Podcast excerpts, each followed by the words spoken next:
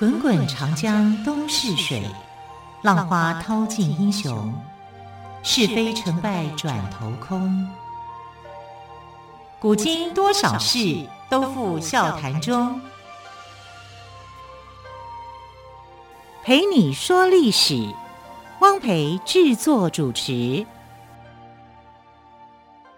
欢迎朋友们再次收听《陪你说历史》节目，我是汪培。同样的，汪培再次为朋友们邀请到历史专栏作家于远炫老师来到我们节目当中，跟朋友们说说有趣的历史故事。老师好，主持人好，听众朋友大家好。老师今天好像要跟我们讲雍正的故事哦。对。可是我们对雍正他之所以能够继任皇帝，到现在呢，民间的传说还是说康熙是。传十四子，只是把他那个“十”字改成“余”，变传余四子。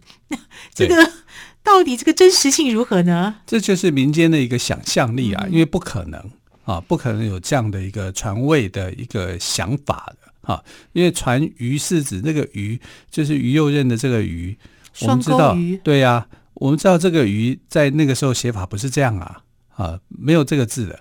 而且还有满文，不是吗？对啊，还有满文啊。对，清朝的遗照这一半汉文，一半满文啊。是啊，对啊。然后，所以就可以知道说，这是因为某一个原因哈，大家讨厌雍正哈，所以才写的。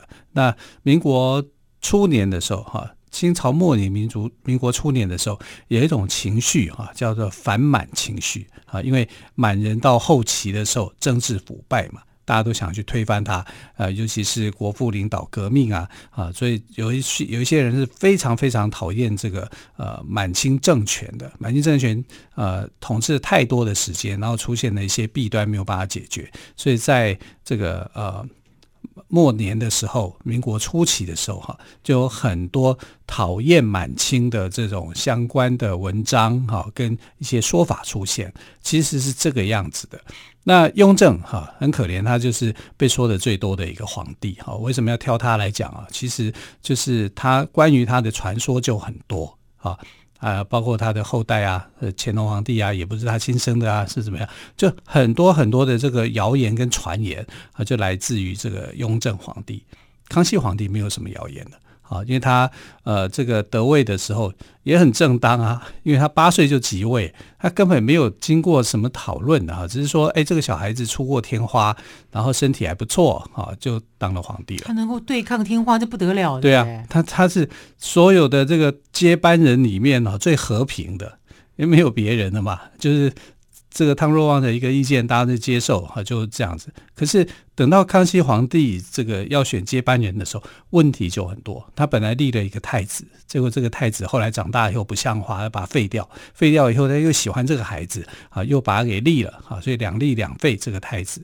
两立废掉太子以后呢？呃，这个其他的皇子就会觉得说，我有机会当皇帝，好，所以就所谓的民间版的九龙夺嫡的这个故事就产生了。嗯、九子夺嫡，对对对，好，那问题是不只有九个人呐、啊。啊，还超过九个人，啊，每个人都各有心思啊，因为这个呃，康熙皇帝的小孩也很多啊，是吧？所以处在那个时代里面呢，大家都有争夺皇位的一个想法，但只有一个人，就是雍正，好，他的想法比较特殊的，他每天都在做 cosplay，到处游山玩水。那关于这个部分，于老师，我想跟你请教一下，这个有没有可能是雍正装出来的？就是当然，装给康熙看，就是我是与世无争的，是，所以我跟我的其他哥哥弟弟不一样。你这样说完我。完全同意，这叫做不争之争。好、嗯，他就用了这个不争不争不争之争，天下第一贤人的这个面目就出来了。太假了。对啊，所以他的兄弟们就说：“你面目可憎啊，你怎么用这种方式？嗯、你不光明磊落。我要争夺，我至少光明磊落，像你这样这么假，对不对？你不是紧 gay 森哈，就觉得他太太。”就是我们讲的太作了啊，太太做作了啊，就是做作的一个人啊。平常没事还玩什么 cosplay 啊，这是很奇怪的哈。可是说真的讲，他那 cosplay 还蛮蛮有趣的哈。然后他展现出来的风格，反正就是这个样子哈。结果最后哎，当上皇帝的竟然是他哈，所以这个大家都会觉得说很纳闷啊。那很纳闷的情况之下，尤其他的兄弟们哈，弟弟们哈，这皇八子嘛，皇。八爷啊，九爷、十爷啊，他们几个就是反对他，然后他再一一收拾他啊，所以就这样，而且都给他们很难听的一个名号。对啊，跟你知道后来就是呃，他关于他的这个呃雍正讨厌雍正的人，不是现代就讨厌了，是那个时代就很多人讨厌他了啊，因为他牵扯到很多人的利益，因为他发现了、啊、他上任以后啊，呃，老爸留下来的财产到底有多少？八百万两白银。八百万两白银能够做什么？不能够做什么？因为清朝政府一年的这个支出啊，平均来讲要四千到五千万两白银才。天哪，要这么高啊，不够的哪里来？所以你看呢，我的国库剩下八百万两，这代表什么？代表康熙时代的贪污腐败很严重。非常的严重哈，就是他康熙后年晚年的时候没有办法察觉啊这个真相，那雍正已经发现到这个问题了啊，看到贪腐的问题严重，所以他就全力肃贪。但他这个全力肃贪从谁开始做起？从自家人做起。那自家人是谁？就是他的弟弟们嘛，啊，所以这些皇亲国戚。都遭殃了。他找了一个他最信任的弟弟，就是十三十三爷允祥啊，然后成立了这个呃肃贪的这样的一个机构啊，然后就整个来肃贪。而整个肃贪的结果呢，就很多人就要不但要被缴回啊，缴回这个呃金钱以外，还要追查啊，追查到底啊，然后甚至你还要被判刑啊，你要被处分的，所以。康呃，雍正皇帝哈，后世对他不谅解，告诉你，在那个时代，很多人就讨厌他啊，很多人讨厌他以后呢，呃，这些被发配边疆的啊，有官员，有太监啊，怎么样，就很多人，很多人到了这个边疆以后没事干，就写一些文章，说一些小话，就来批评他啊，所以关于这个雍正的负面的东西非常非常的多。啊，但是到雍正的这个呃时期哦，出现了一个让他影响觉得影响很深的啊，是一个呃姓张叫张熙的人啊。那张熙这个人呢，就呃到处在宣讲这个啊雍正的问题，说他什么？说他有十大罪。这个张熙的熙就是康熙的熙，对康熙的熙，对对对。然后他就说他这个谋父逼母。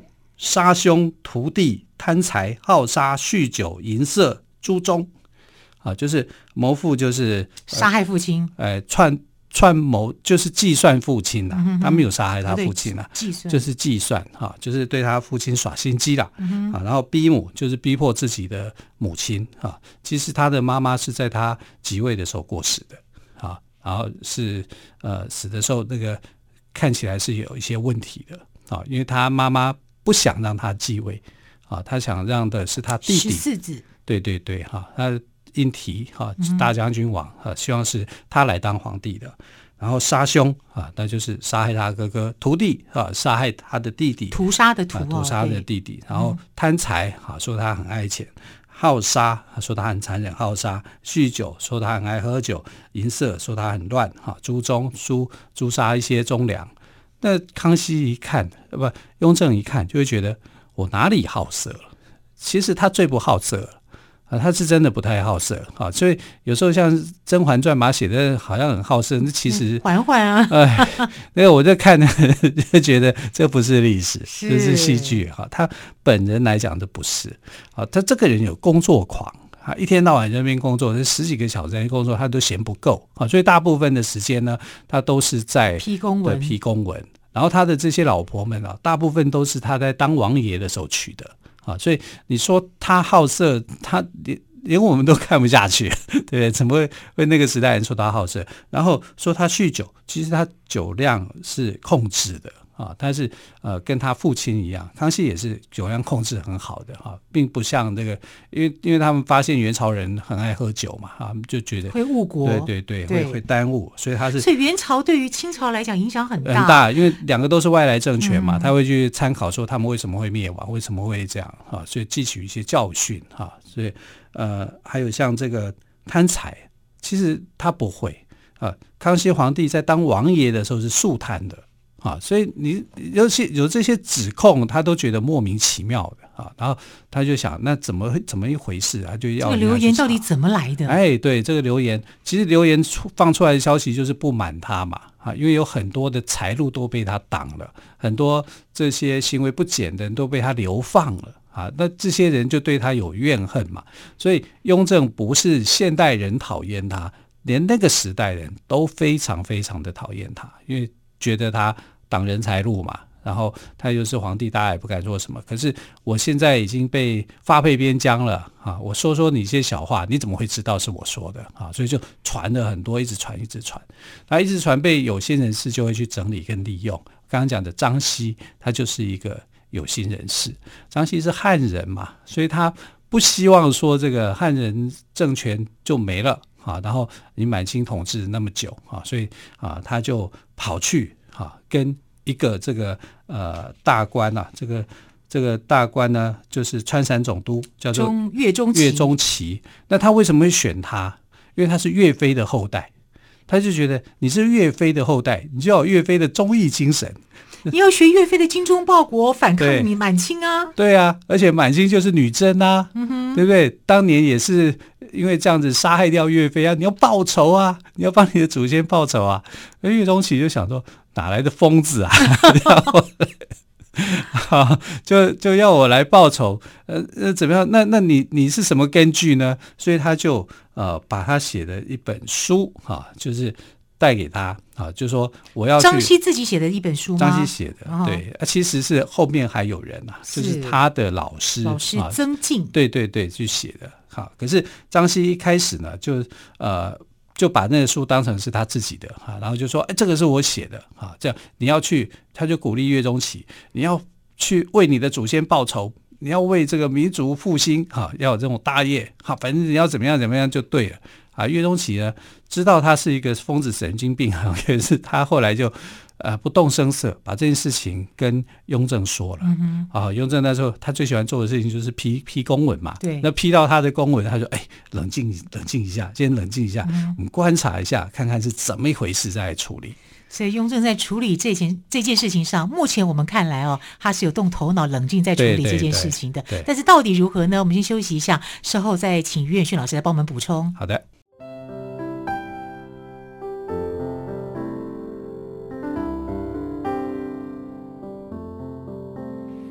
见台北的声音，拥有颗热情的心，有爱与梦想的电台，台北广播 FM 九三点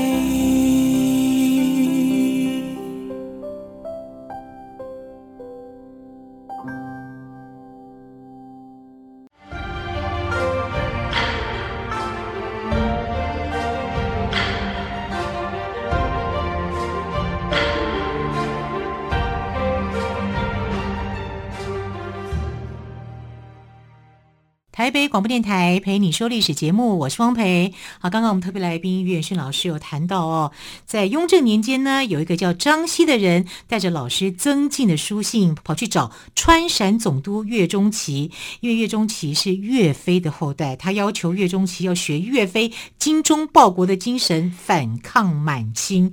那么岳钟琪把这个事情告诉了雍正，雍正怎么处理呢？雍正就叫他冷静。冷静，我很难以想象雍正是会冷静的，我以为他会暴怒。哦，雍正是非常冷静的，他就是你看不出来他的情绪。他明明讨厌这个人呢，他脸上情绪也是不多的啊，所以是他其实是一个比较冷酷一点的人啊，而且他也是急着为自己做辩护的人。你看他的年号叫什么？叫雍正。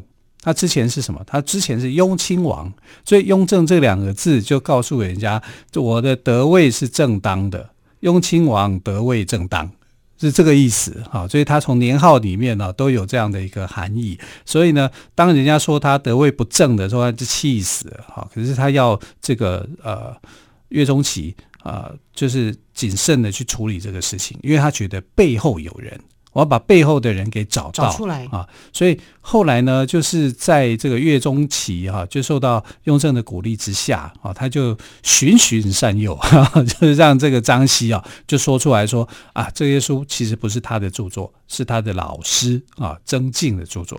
那老师曾静的著作呢，又是谁的？跟吕留良又有关联。吕留良，吕留良是那个时候的一个学者，他已经过世了哈、嗯，所以他们等于是一脉的思想相承啊。但这想是这个思想相承，就是所谓的华夷之分呐、啊。华就是中华的华，华夏华夏子弟，哦、他把夷就是视为蛮夷的夷。对，然后就说你们这群满人，你们不不配当中国的皇帝，因为你们是夷，你们就是胡人啊，所以你们是不可以来当中国的皇帝的，因为我们是华夏民族，呃，华夏民族跟你这个胡人是不同的啊，你应该滚回到你去的地方啊，这华这华夷之分就是这样子。可是呃，对雍正来讲。你讲华夷之分，你不讲君臣大义嘛？啊，我是国君，你们是臣子，你就该听我的啊。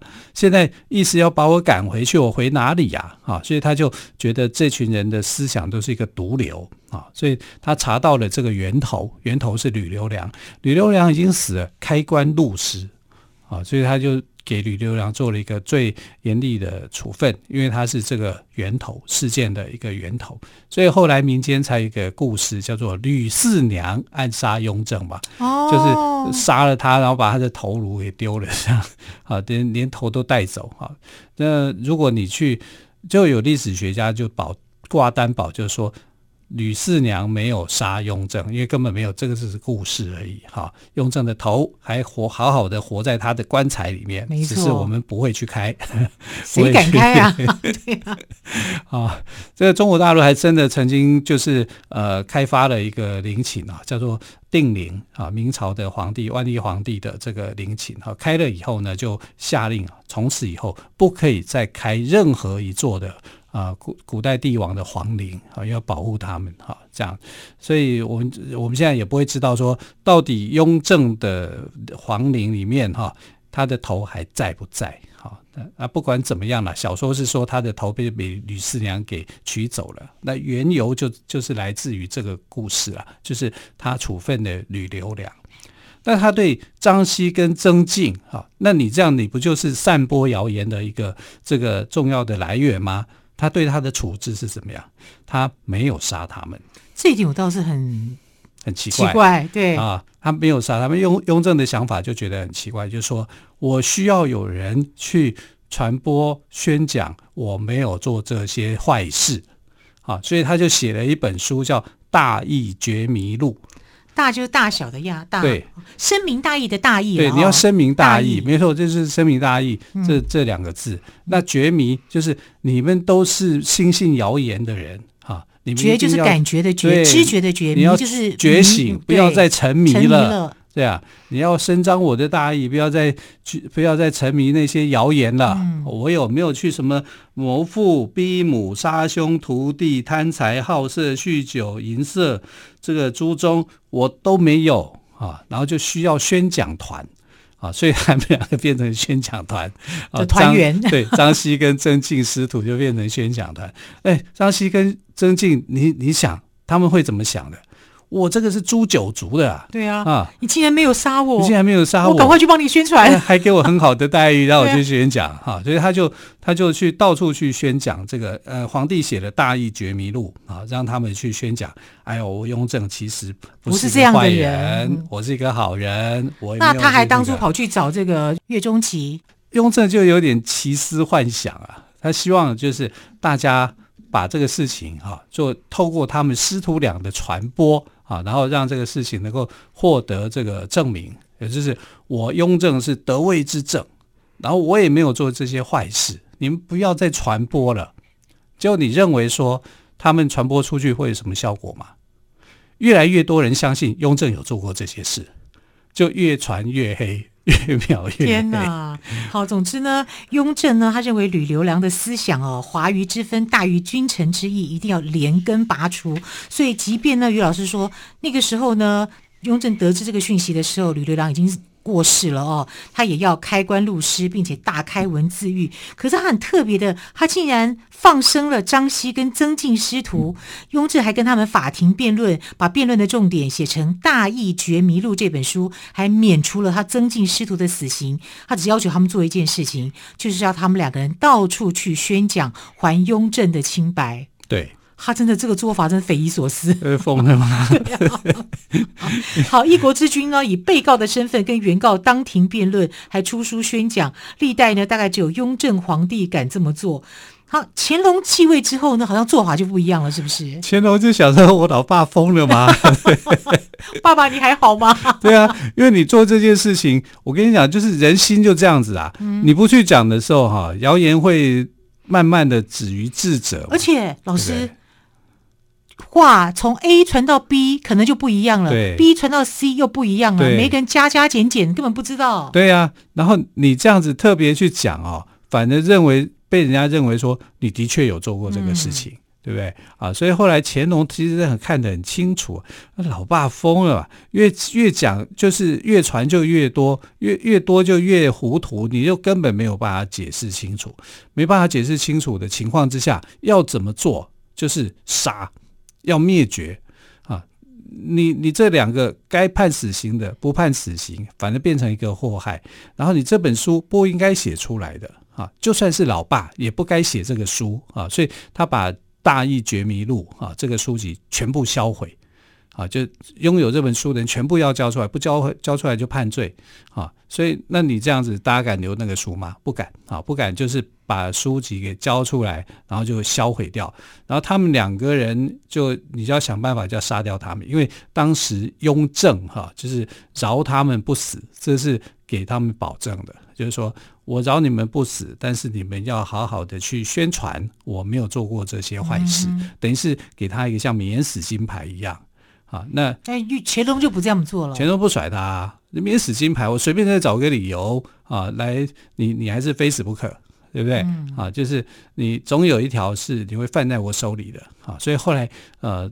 这个要你死，你对怎么会不死？没错，没错，就是这个道理。所以曾静跟张熙这个师徒俩啊，也死在乾隆的手下啊。因为乾隆认为你们不死无法，就是没有办法去澄清这个事情。这个事情没有办法澄清的哈，只好用谣言止于智者的手段啊，然后就要彻底清除啊，彻底清除就没有人敢再讲话了。嗯，其实乾隆采取的手段很极端啊，文字狱里面最多的时代就是乾隆。